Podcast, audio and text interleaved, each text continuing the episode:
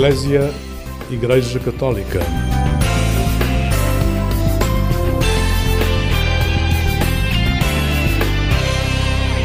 Olá, uma boa noite para si. Hoje o programa Eclésia desloca-se até Fátima para encontrarmos a irmã Marta Couto na casa onde a sua vida se transformou. Estamos na Casa dos Silenciosos Operários da Cruz, local que acolhe há 14 edições a Semana de Férias para Pessoas com Deficiência e as suas famílias. É neste ambiente de festa, mas que agora é de recolhimento, que vamos conversar. Boa noite, Irmã Marta. Boa noite, Lígia. Obrigada por nos receber aqui nesta casa, obrigada por nos acolher. Que casa é esta? Que casa é esta que nos acolhe? Obrigada eu também por, por virem e por, eh, por estarem presentes nesta, neste espaço, nesta casa e neste, neste ambiente de férias. Um, esta casa tem, tem por nome Centro Francisco e Jacinta Marto, que são dois dos nossos padroeiros uh, da, da Associação dos Silenciosos Operários da Cruz, como disse. E hum, é uma casa que tem muita história, uh, muito da nossa espiritualidade está ligada àquilo que é a realidade de Fátima e, sobretudo, neste momento é uma casa que se destina uh, ao acolhimento de, de pessoas, ao, um, é, ao, ao, acolher pessoas que, que necessitem, pessoas que venham com necessidade de fazer algum tipo de, de, retiro, algum descanso. Neste caso concreto, pessoas que vêm fazer férias, pais que vêm fazer férias, jovens com deficiência que vêm fazer férias, voluntários que vêm também fazer uma experiência de férias diferentes. Um, mas, eh, sobretudo, é, é uma casa de espiritualidade, uma casa que, nos, que vai procurando uh, ajudar-nos a ter um contacto uh, mais direto e mais próximo com Deus, como o nosso fundador tanto gostaria. E a primeira vez que a irmã Marta conhece esta casa foi no âmbito das férias para pessoas com deficiência? Exatamente, foi uma surpresa. Uh, eu vim, vim parar esta, esta realidade das férias por puro acaso. Eh, eu sou, sempre fui assim uma pessoa um bocadinho despistada e na altura fazia parte do movimento da mensagem de Fátima como jovem e na altura do verão eh, o movimento proporcionava uma série de atividades eh, de voluntariado. Entre elas, atividades no Santuário de Fátima, do estilo daquilo que agora acontece com o Projeto 7, que é voluntariado uh, nas diferentes atividades e naquilo que é o programa do santuário. do Santuário de Fátima. Uh, retiros para doentes, que é uma outra atividade que ainda hoje decorre também no Santuário de Fátima, na Casa de Nossa Senhora das Dores, e depois esta atividade das semanas de férias. A realidade é que quando nos falavam, nos apresentavam o tipo de atividades que havia para o verão, apresentavam sempre estas semanas de férias como uma coisa muito exigente, muito difícil, muito complexa, e então eu nunca pensei em inscrever-me nestas semanas de férias e pensei então colocar a cruz nos retiros. Acontece que coloquei a cruz na última semana e por acaso a última semana era, era a semana, era a semana das pessoas uh, com deficiência. E acabei por cá vir parar assim um bocado de paraquedas. Deixe-me perceber a sua ligação ao movimento Mensagem de Fátima, porque cresceu ligada à paróquia do Cacém, uh, na periferia da cidade de Lisboa, um, com o movimento Mensagem de Fátima implementado nessa, nessa não, paróquia, não. Não, não, não. Como é que conhece o movimento? O movimento da Mensagem de Fátima surge de forma muito. mais um ocaso na vida. A minha vida foi feita de muitos ocasos ou deuscidências como muitas vezes dizemos. Uh, eu, o meu padrinho era, era frade dominicano e era assistente do movimento juvenil dominicano e eu desde pequenina, os meus pais também estavam muito envolvidos com os dominicanos, desde pequenina que comecei a ir a algumas atividades, no início um bocadinho contrariada, como qualquer adolescente, qualquer pré-adolescente, e hum, neste ambiente do, do movimento juvenil dominicano, uh, o assistente, o meu padrinho, era também o assistente do, do movimento da Mensagem de Fátima. E havia assim uma grande interligação entre os jovens do movimento e os jovens do, do MJD. E um dos jovens do MJD, do, do, dos, dos, do movimento da Mensagem de Fátima, uh, participou nesta atividade do MJD, começou-me a falar um bocadinho, MJD, Movimento Juvenil Dominicano. Sim, sim. sim um, começou-me a falar um bocadinho daquilo que é a realidade da mensagem, não do movimento, mas da mensagem de Fátima. E hum, foi de facto uma ida aos valinhos, um tentar aprofundar. O que é que mexeu consigo? O que, o que mexeu bem, eu não, estava numa altura de crise de fé, porque era uma pessoa, sou uma pessoa muito lógica e então Deus não tinha lógica para mim, porque como é que há Deus e o sofrimento, todas estas questões. E, e, Fátima era uma mera invenção de três crianças que não tinham mais nada para fazer numa tarde e decidiram dizer que Nossa Senhora lhes apareceu. E este, este jovem do movimento da Mensagem de Fátima, enquanto estávamos a ir aos Valinhos, começa-me a falar destas aparições do anjo, começa-me a falar daquilo que aconteceu, das orações que o anjo ensinou aos pastorinhos e colocou uma questão: como é que três crianças analfabetas poderiam inventar tais orações? Isto mexeu interiormente muito comigo, meteu toda a minha lógica um pouco em crise. E foi, foi a partir daí que então se deu um grande movimento interior de conversão e que me fez então entrar no movimento da mensagem de Fátima. Podemos dizer que chegou primeiro a Nossa Senhora do que a Deus? Muito, uh, completamente, completamente. Aliás, e durante muito tempo uh, era-me mais fácil e era-me mais automático rezar a Nossa Senhora e chegar a Nossa Senhora e mesmo nas orações do terço ali na Capelinha das Aparições, ou quando tinha alguma crise, alguma coisa que me, que me corria mal, alguma paixão que não andava, era Nossa Senhora que, que me vinha, era a Nossa Senhora que eu chorava.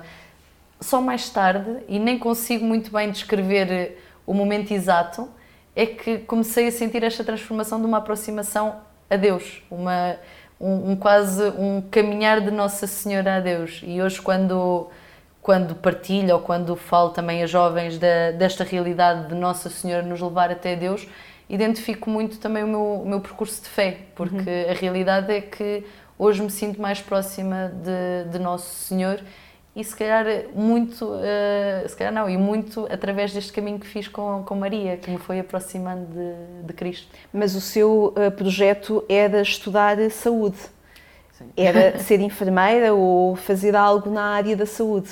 Como é que surge também este sonho da, da saúde na sua vida e nos seus projetos e nos seus sonhos uh, para a sua vida futura? Está, está, sempre tudo relacionado com estas semanas de férias.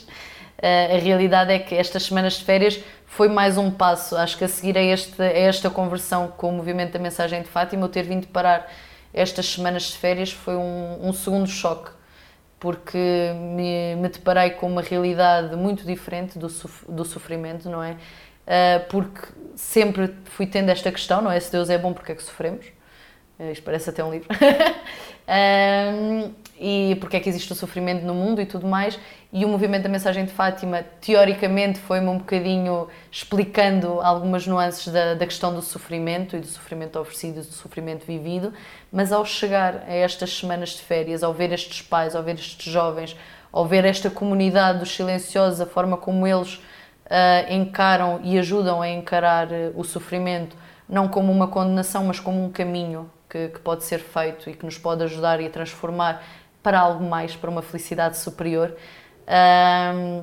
Fui-me também, também apercebendo que este cuidar do outro, ajudar o outro, acompanhar o outro, Uh, era algo que eu queria fazer da minha vida. E daí a saúde. E daí surgiu a, a possibilidade de cuidar do outro e por, por isso entrei na área da saúde e por isso um, fiz um ano, fiz um ano de, de radioterapia, no, no, curso de radioterapia, a pensar que seria uma área de facto de grande sofrimento, onde pudesse eventualmente dar algo mais ou acrescentar algo mais às pessoas que, que, que se cruzavam na minha vida. Depois apercebi-me que era uma área muito técnica, não é? 80% do, do trabalho era por detrás de, das câmaras, digamos, um, a mexer nas máquinas para, para fazer para os tratamentos de radio. É, é mesmo para tratamentos okay. de, de radioterapia uh, com pessoas com cancro. E, e, aí, pronto, depois pensei na, na, enfermagem, fiz assim mais um caminho e, e, e ingressei no, no, curso de enfermagem porque efetivamente sentia-me chamada ao cuidado, ao estar com as pessoas, ao acompanhar as pessoas uh, no seu dia a dia. E as pessoas uh, com deficiência, um, o que é que lhe ensinam a si? Porque é que este mundo se tornou também tão apelativo? Eh, as pessoas com deficiência, antes de mais, eh, e a primeira coisa que elas me ensinaram foi a simplicidade. Como é, como é que nós, eh, no meio de tantas coisas que nós temos, precisamos de tanta coisa, quando no fundo basta-nos um sorriso, basta-nos um toque, basta-nos um olhar, basta-nos um dizer: Olha, eu estou aqui para ti, vamos nos sentar. Um, e mostraram-me também uma coisa muito importante, que é tantas vezes a palavra é, é algo supérfluo, é algo desnecessário, porque muitos dos jovens com quem, com quem nós, nós estamos Uh, são jovens que não falam, não é? Que é difícil a comunicação verbal. Mas se nós nos calamos exteriormente, não, interiormente também, mas antes de mais exteriormente, e olhamos para a pessoa e entramos neste contacto uh, com a pessoa, apercebemos que a pessoa comunica connosco e diz-nos tanto mais uh, e mostra-nos tanto mais e nós depois também lhes mostramos. E há uma sensibilidade tão grande uh, ao nível relacional destas pessoas. Podem não comunicar, mas percebem se tu não estás bem. Podem não comunicar, mas percebem se estás nervoso, se estás contente também. Uh, porque têm uma sensibilidade diferente. E, um, e por isso ensinaram-me também para. Uh, ensinaram-me a olhar para além das evidências, não é? Ajudaram mais... a conhecer-se melhor a si própria também? Sim, sim, sim. Uh, foi uma. Foi, tem sido e será a vida toda uma grande, uma grande descoberta pessoal que eu vou fazendo em, em contraste e em complementariedade com, com as pessoas com deficiência, mas não só, uh, não só. O mundo, todo o mundo do sofrimento nos ajuda uh, a conhecermos porque antes de mais nos põe fora da nossa zona de conforto, não é? É aquilo que nós não queremos, é o sofrimento. Uh, mas depois o contraste com o outro, que é diferente de mim, ajuda-me a perceber-me a mim mesma e muitas das vezes vou-me apercebendo que o outro que é diferente de mim não é assim tão diferente de mim. No fundo, às vezes é um eu que eu não gostava de ver, é um eu que eu não queria revelar. E hum, a genuinidade destas pessoas, não digo todas, mas de, de muitas destas pessoas, uh, que estou mal, estou mal, estou bem, estou bem, uh, sou assim, sou assim, ajuda-me também a perceber que eu, se calhar, também sou assim, só que não o quero mostrar. E se calhar estou irritado contigo, ou, o que tu, ou a tua forma de ser mexe comigo negativamente, porque tu tens a capacidade de mostrar algo que eu não tenho a capacidade de mostrar, tenho as minhas barreiras. E isto ajuda-me também a desconstruir as, as minhas barreiras interiores e a andar mais fundo dentro de mim mesma. E como é que de alguém que achava que tudo isto era uma história bem contada, inventada por três crianças, se coloca a pergunta por que não ser leiga consagrada? Por que não a vida religiosa? Por que não a missão e a doação inteira da minha vida aos outros, que não passa só pela enfermagem, pelos cuidados de saúde, mas passa por uma entrega total? Como é que se faz este caminho? Alguns anos, algum discernimento, algum acompanhamento espiritual. Uh... e esta casa assistiu a essas a primeiras tudo. inquietações, esta casa dos silenciosos sim, operários da Cruz. Sim. O meu, o meu primeiro diretor espiritual era um sacerdote da comunidade, o Padre Johnny, foi o meu, o meu primeiro diretor espiritual e foi, foi com ele que eu fui fazendo todo este, todo este caminho até ao momento em que decidi entrar, entrar na associação. Recuamos a que ano? Uh, 2015. Não é muito, mas. Uh, sim, em 2013 conheci, conheci a associação, conheci a, a realidade das férias. Uh, em 2014 voltei, não era para vir, mas acabei por voltar. Comecei a conhecer o, o Padre Johnny e a pensar: olha, esta coisa de diretor espiritual, de alguém que me acompanhe, seria interessante, mas não com qualquer um. E o Padre Johnny era uma pessoa que me, com quem eu me identificava a nível espiritual, portanto, mas ele não estava cá, estava em Jerusalém. E eu pensei: bem, um dia que ele volte de Jerusalém, era a comunidade dele, era em Jerusalém, ele vinha só para a altura das férias, talvez lhe peça para ser meu diretor espiritual. Acontece que no ano a seguir ele veio para cá como comunidade e, hum, e a partir daí fui, fui procurando também responder às minhas inquietações interiores, aos, eh, aos apelos que fui sentindo. Claro que foi uma, um, um caminho muito, muito gradual, mas ao mesmo tempo os primeiros anos foram muito de estagnação, de compreensão pessoal, de me reconhecer, conhecer-me a mim mesma, de fazer uh, o meu percurso humano uh, interior. Um, ao mesmo tempo que, conforme ia, ia percorrendo o curso de, de, enfermagem, ia, fazendo, ia andando dentro do curso de enfermagem, fui percebendo que a enfermagem é uma coisa que eu gosto muito e, e levarei sempre, levarei sempre no coração, sim. e acho que é uma coisa que nunca deixarei de ser enfermeiro. Um, mas ao mesmo tempo iam crescendo outras inquietações, outras questões, outro uh, este olhar para o mundo do sofrimento, que é o mundo da, dos silenciosos operários da cruz, e dar-lhe um sim total, não um sim da, das 5 a, da, das 9 às 5, digamos, se bem que na enfermagem é, é um pouco diferente, não é? Uh, mas um sim ao mesmo tempo comprometido com uma associação que tem um caminho a desenvolver e que quer desenvolver este caminho, um caminho empreendedor, um caminho difícil, um caminho que uh, não é para ser feito sozinho. E depois uma, um outro pormenor que já me estava a esquecer de dizer é que desde, desde cedo e muito antes de pensar nas questões vocacionais, mas muito antes, uma coisa que eu sempre que sempre me fascinou foi a vida em comunidade, a vida comunitária. Uh, gostava muito dos encontros do movimento da mensagem de Fátima, desta dinâmica de estar em conjunto com outras pessoas a viver aquele momento. Uh, uma das coisas que eu gostei quando vim aqui pela primeira vez e recordarei sempre, foi no final de uma semana de férias, eu fiquei mais um dia e acabámos por estar ali na sala da comunidade todos a ver um filme e ficou assim, sei lá, qualquer, longe de pensar no, no consagrar-me ou tudo mais, mas este viver juntos, uh, trilhar um caminho juntos, é algo que me, que me fascinou desde sempre, isso sim. Neste processo todo, teve primeiro de, se calhar, dar novos nomes a Deus, a este Deus que inicialmente desconhecia. Que nomes é que lhe foi dando? Sim, antes de mais, é o, os nomes que, que fui percebendo que não eram os nomes de Deus, não é? Porque uh, há um sacerdote amigo que diz muito que uh, a nossa diferença entre nós, católicos, nós cristãos, e os ateus, uh, não é assim tão grande quanto isso. Quer dizer, eu também não acredito, diz ele, e eu assino por baixo, eu também não acredito no Deus em que eles não acreditam. Não é? Porque eles não acreditam num Deus castigador, num Deus uh, opressor, num Deus que, que nos quer mal. Eu também não acredito nesse Deus. E os ateus, o problema dos ateus é esse: é que não querem acreditar num Deus assim, num Deus que, que permite tanto mal. Um, e portanto foi essa a primeira, a primeira construção ou desconstrução que eu tive que, eu tive que fazer. Foi este perceber uh, que Deus não era nada disto, que Deus não me quer mal. Uh, aliás, Deus é aquele que está sempre presente e está presente em todos os momentos da minha vida. E hum, este pequeno caminho uh, que tenho feito, ou uh, este percurso que eu tenho feito, uh, antes de mais foi um percurso de perceber que há Deus, não é?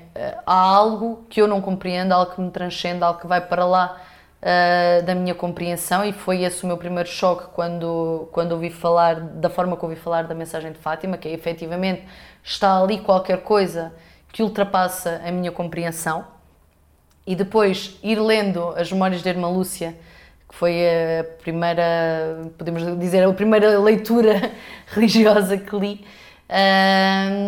fez-me compreender este Deus que se faz próximo destas três crianças, que as acompanha no seu percurso de vida e que as quer bem e que quer um bem maior, maior para elas. Aliás, eu gosto muito desta frase do, do anjo, ainda, ainda do anjo, uh, aos pastorinhos que ele diz que os corações de Jesus e de Maria têm sobre vós desígnios de misericórdia, portanto, têm um plano de salvação, têm um plano de felicidade, de amor para, para eles e para eles para mim, para cada um de nós.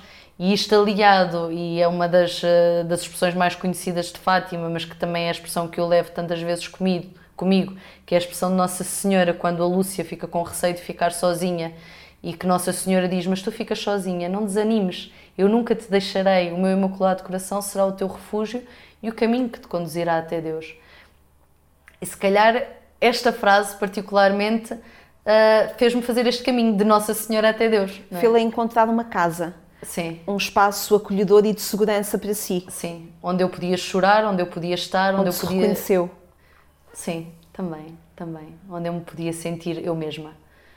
Esta noite falamos com a irmã Marta Couto, leiga consagrada dos Silenciosos Operários da Cruz, e vamos agora escutar uma música que proposta precisamente pela irmã Marta, composta por Diana Costa, que vai também de encontro àquilo que foi uma expressão da irmã Lúcia. Mas sim o que tu queres. É a música que vamos escutar agora e de seguida já vamos falar um bocadinho sobre ela.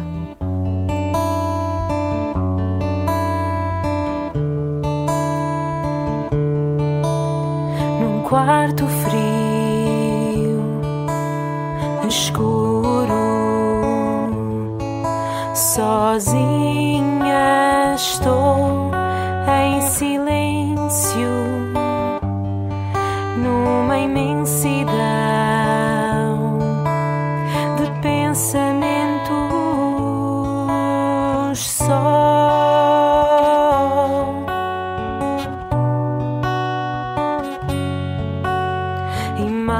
noites claras, lembro e relembro, e risos de criança. Tanta coisa é já parte daqui,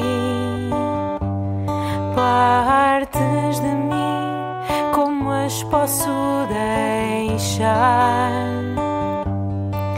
E agora? saw me.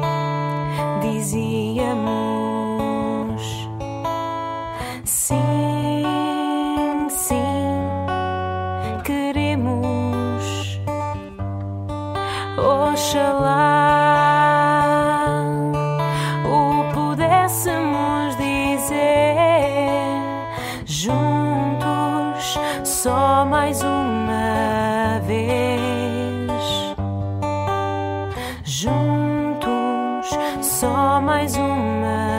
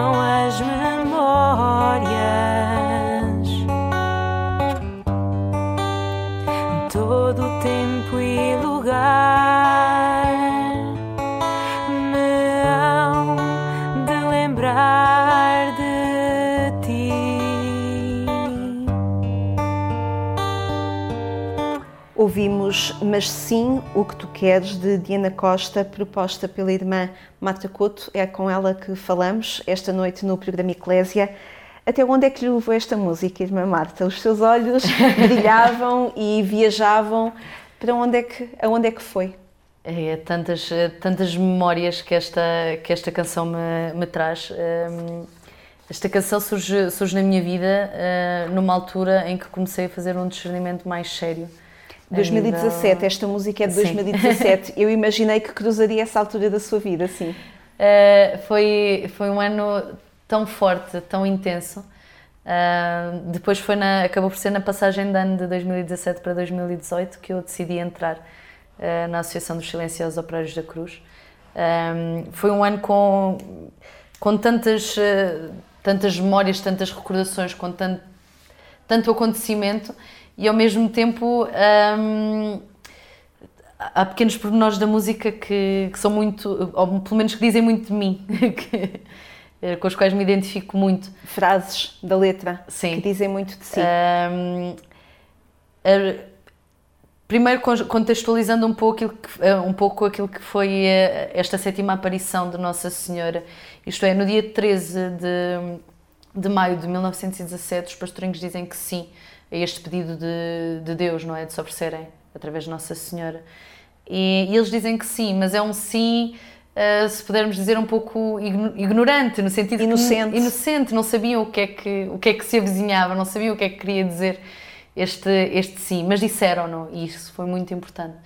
Ahm, eh, Remete-me também um bocadinho para, para o meu sim inicial no movimento da mensagem de Fátima, o meu sim, porque também é um sim a fé, não é? Nós não podemos. É verdade que a fé é um dom, mas é um dom ao qual nós, eh, o qual nós abraçamos, não é? É um dom que nós dizemos, eu efetivamente quero seguir aquilo que, eu sinto que Deus me vai chamando a fazer, não é? Não quero ignorar esta voz, quero eh, dar o meu sim e começar este caminho. E foi nesse sentido que eu entrei no movimento da mensagem de Fátima, que eu comecei o meu percurso, que assumi depois algumas responsabilidades dentro do movimento da mensagem de Fátima.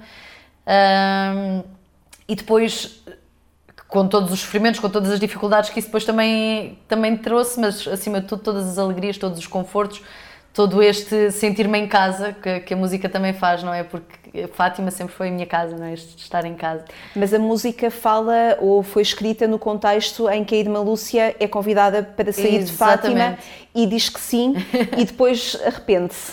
E de alguma forma é confirmada, uh, vai porque eu estarei sempre contigo. Exatamente, porque depois surge todo o percurso da irmã Lúcia, Lúcia até 2020, 1921, no qual Lúcia passa pela perda dos, dos primos, passa pela negação da própria família, que a mãe até o último momento não acreditou na, ah, na veracidade das aparições, ah, passa por tudo isso e passa pelo, po- pelo momento em que o bispo lhe pede para, para abandonar Fátima, o sítio onde ela cresceu, que apesar de tudo foi muito feliz, foi ali que ela encontrou Deus, não é? Também foi aqui que eu encontrei Deus.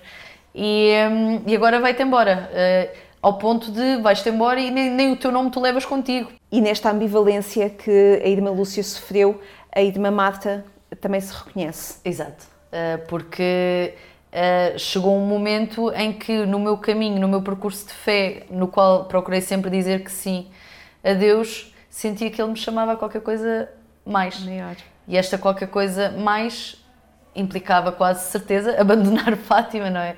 Nós somos uma associação internacional, fui, agora estou cá porque estou cá, mas uh, amanhã também posso não estar. E a realidade é que, ao dizer que, que sim aos silenciosos operários da Cruz, estou a dizer que sim ao estar disponível para onde Deus me mandar. E tinha a consciência que pelo menos o noviciado seria fora e que depois iria não sei para onde. Portanto, uh, todas estas memórias, toda esta uh, familiaridade com Fátima, todo este estou aqui, estou em casa, uh, estava, era colocado em causa, não é? E este primeiro sim implica outros sims, Exatamente. outras decisões Exatamente. de sim.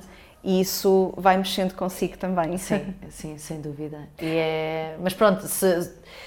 este segundo sim da, da, da Lúcia foi este sim mais consciente de eu sei no que é que me estou a meter, ou pelo menos sei um pouco mais daquilo em que me estou a meter. E, e vou dizer que sim, mas quer dizer, ao mesmo tempo tenho esta ambivalência, não é? Tenho este querer ficar no meu espaço, querer... eu tenho consciência, primeiro, acho que todos nós temos consciência de que o nosso caminho de felicidade depende muito de nós e de aproveitarmos também onde estamos, não é? Depois existe a felicidade maior, que é aquilo onde nós somos chamados. Mas uma pessoa racional como a Irmã Marta também é, e isso, isso claro que acaba por concorrer para aquilo que são as suas decisões também, não é? Sim, e, e ali estava, e, e, acabou por ser, acabou por ser também dentro de, de tudo um, um, caminho muito racional. Claro que a certo, a certo ponto foi este olhar para, para Deus como, e sentir este toque materno de, da mãe que diz, olha, se eu te estou a chamar para isto vai, vai, eu estarei contigo, não importa se estás aqui, se estás nos camarões, se estás uh, onde quer que estejas, eu não estou, estarás sozinha. Eu estou contigo. A irmã Marta Couto é nova, tem 27 anos, quase. um, a vida religiosa é apetecível para os jovens? Como é que sente que estas linguagens uh, da espiritualidade, da entrega, do serviço, da abnegação, um, do colocar o outro no centro, como é que isto mexe com os jovens, um, formula uma proposta de vida para os jovens? É um desafio, é um grande desafio.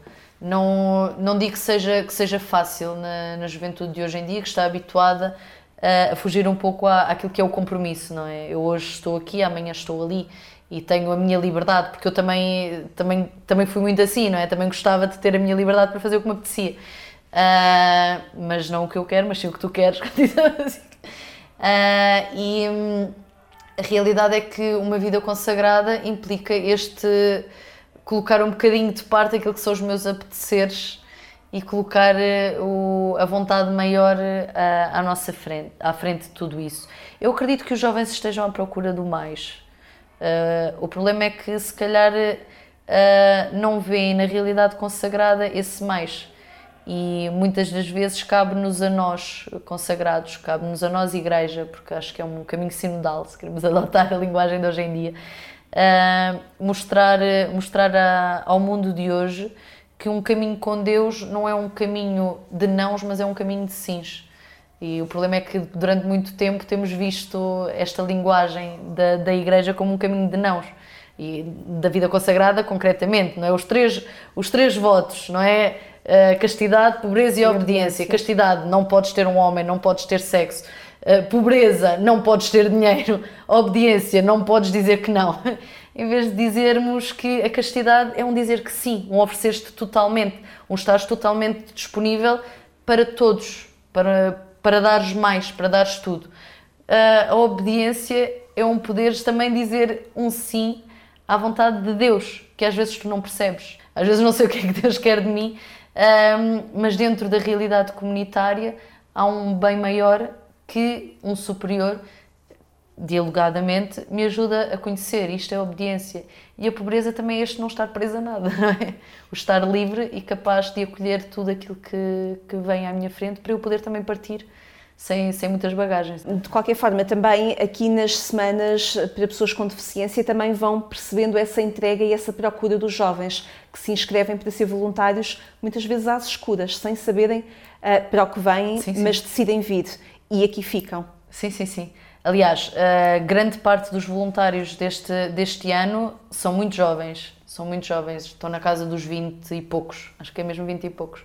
Portanto, isto diz-nos muito também sobre a necessidade, a vontade, o querer destes jovens de dar, de dar um pouco de si, ou de dar mais de si, se calhar também no sentido de se conhecerem a si mesmos, de explorarem também os, os seus limites e as suas capacidades, mas eh, acima de tudo o dar mais. E eu vi, vejo muito isto na cara destes voluntários, muitas vezes com medo, porque este ano temos muitos voluntários que vêm pela primeira vez, portanto há sempre este receio uh, de um primeiro impacto, e há um, efetivamente um primeiro impacto que, que marca, mas ao mesmo tempo vejo este respirar fundo constante do isto é demais para mim, então deixa-me respirar fundo e lá vou eu.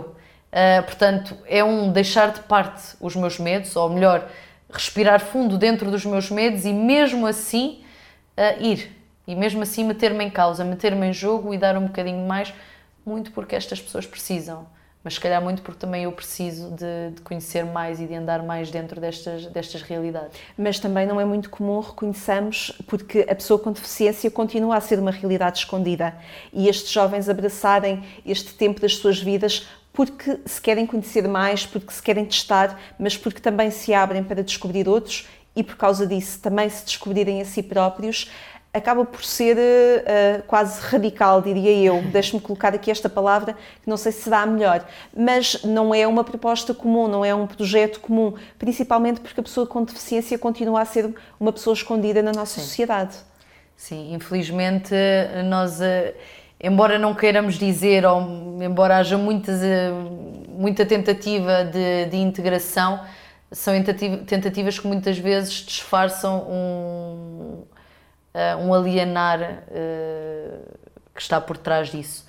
Uh, ou um tentar tirar as responsabilidades de não é? Vamos meter, vamos dizer que todas as pessoas com deficiência, todas as crianças com deficiência têm direito a ir à escola, portanto, se os pais não os metem na escola é porque os pais não querem, porque têm o direito a isso, mas depois não há condições na escola para os receber. Portanto, aí, aí a sociedade diz não é responsabilidade minha, porque tens esse direito. Falamos de uma inclusão de papel, uma Exato. inclusão burocrática Exato. que depois na prática não se concretiza e que continua a votar as pessoas ao esquecimento. Exato, mas, eh, mas isso depois vive-se também a nível social e a nível pessoal de cada, de cada um, de cada vida, porque mesmo eu ao passar na rua, quantas vezes não escolho Uh, vou ao café, está lá uma pessoa com deficiência, escolho sentar-me o mais longe possível, evitar o olhar. Uh, esta questão do olhar fere muito, principalmente se falarmos com, com os pais destas pessoas com deficiência, percebemos uh, a dificuldade que eles têm em enfrentar o olhar dos outros. Porque às vezes eu tento aproximar-me ou tento mascarar o meu preconceito, mas o olhar fala mais alto. E este olhar nós não o conseguimos esconder. É claro que é um caminho, um caminho a fazer em sociedade, mas que acredito que também estas férias, porque não é um contacto de meia hora num café, é um contacto de duas horas porque quer ser bonzinho e ir àquela instituição a fazer ali meia dúzia de músicas, que também é bom, também é importante e estas pessoas também precisam de alguns momentos de puro, de puro lazer. Uh, mas estas semanas têm muito daquilo que é o lazer, mas têm tudo. Têm muito daquilo que é o cuidado, têm muito daquilo que é o estar, têm muito daquilo que são também as fases mais difíceis, porque temos que lidar com as crises dos nossos jovens, porque é uma semana, não é? Numa semana acontece muita, muita coisa, coisa, não acontece só festa. E, e então aqui podemos devagarinho desconstruir. Desconstruir, por exemplo, o porquê que aquele jovem está sempre a puxar os cabelos, ou porquê que o outro está sempre a gritar, ou porquê que o outro está sempre a deitar-se no chão Uh, e não é só deixo de olhar de lado e passo a perceber, lá está aquilo que eu estava a falar, do não verbal. Isto diz algo mais. Isto diz que aquela pessoa precisa disto ou precisa daquilo. E então na rua, quando eu vir uma pessoa com deficiência a deitar-se no chão, a fazer uma crise de uma birra, digamos, se calhar estou, vou perceber que aquilo não é uma birra, mas se calhar é uma crise, porque está muito barulho à sua volta e ele não está a conseguir gerir aquele barulho, ou porque está num ambiente desconhecido e vou olhar de forma diferente. Eu acredito que estas férias ajudem também muito os voluntários a perceber uh, esta, esta realidade. Vocês aqui percebem-se muito também da realidade familiar.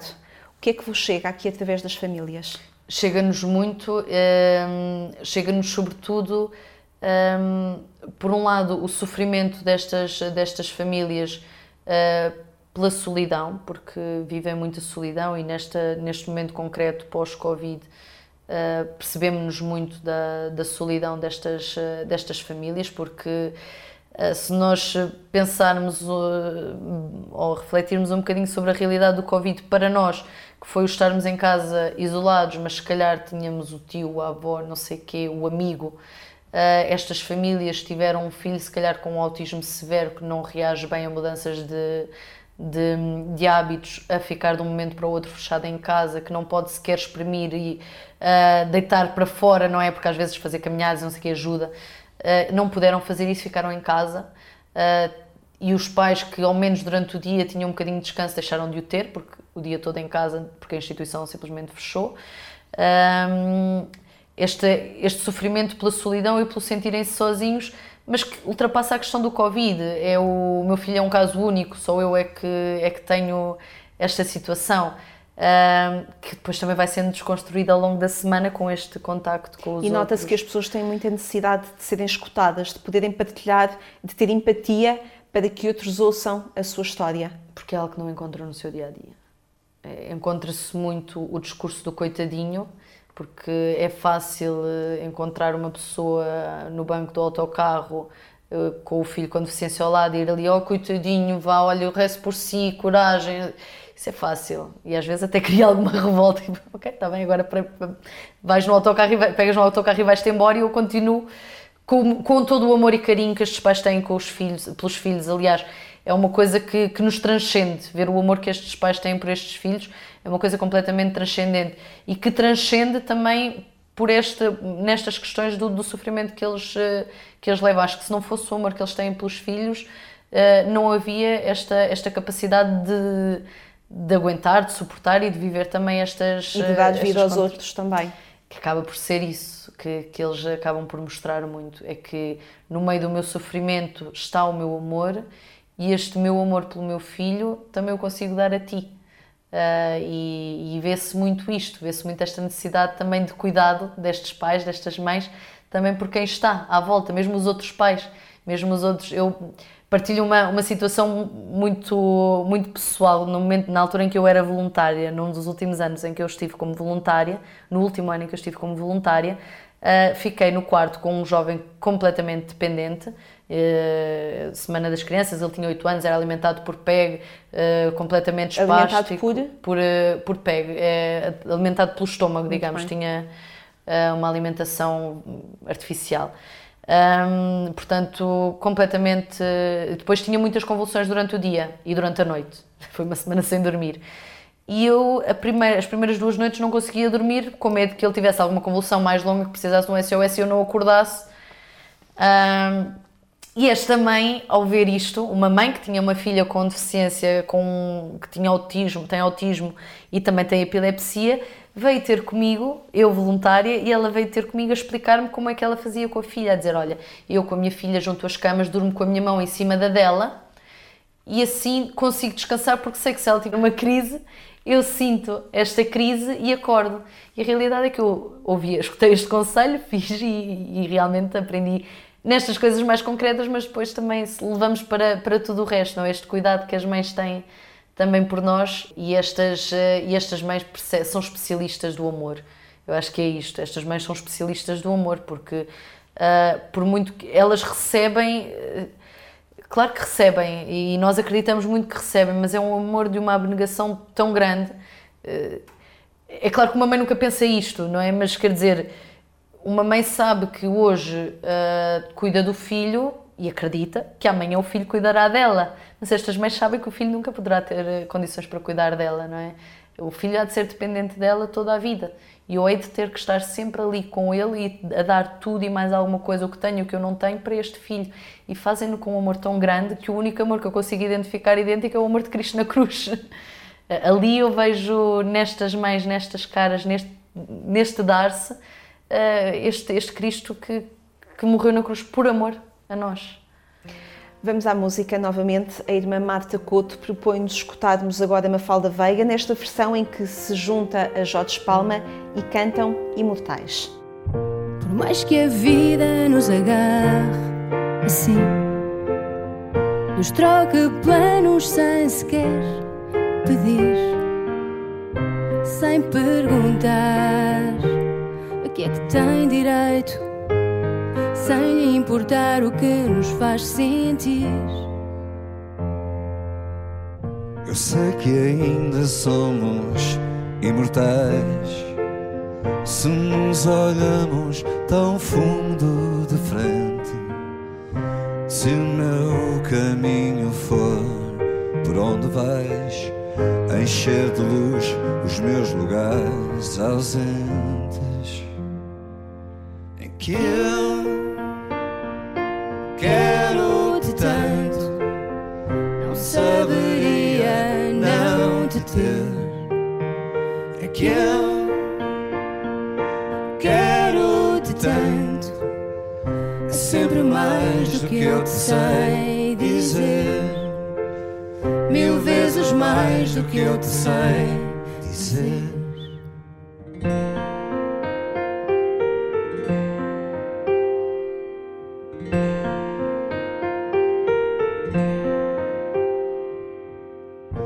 Mais que a vida nos agarre assim nos dê em troca do que nos roubou. Às vezes fogo e mar, loucura e chão, às vezes só a cinza que sobrou. Eu sei que ainda somos muito mais.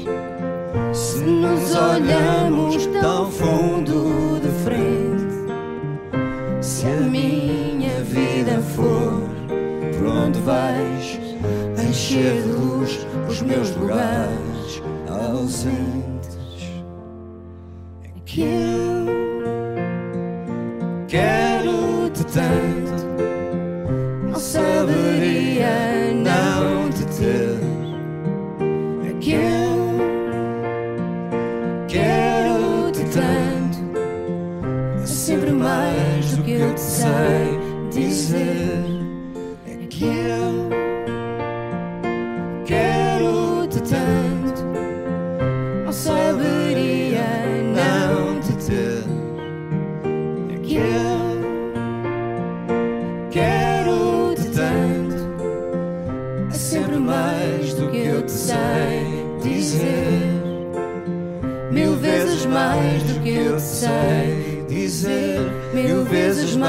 do que eu te sei dizer.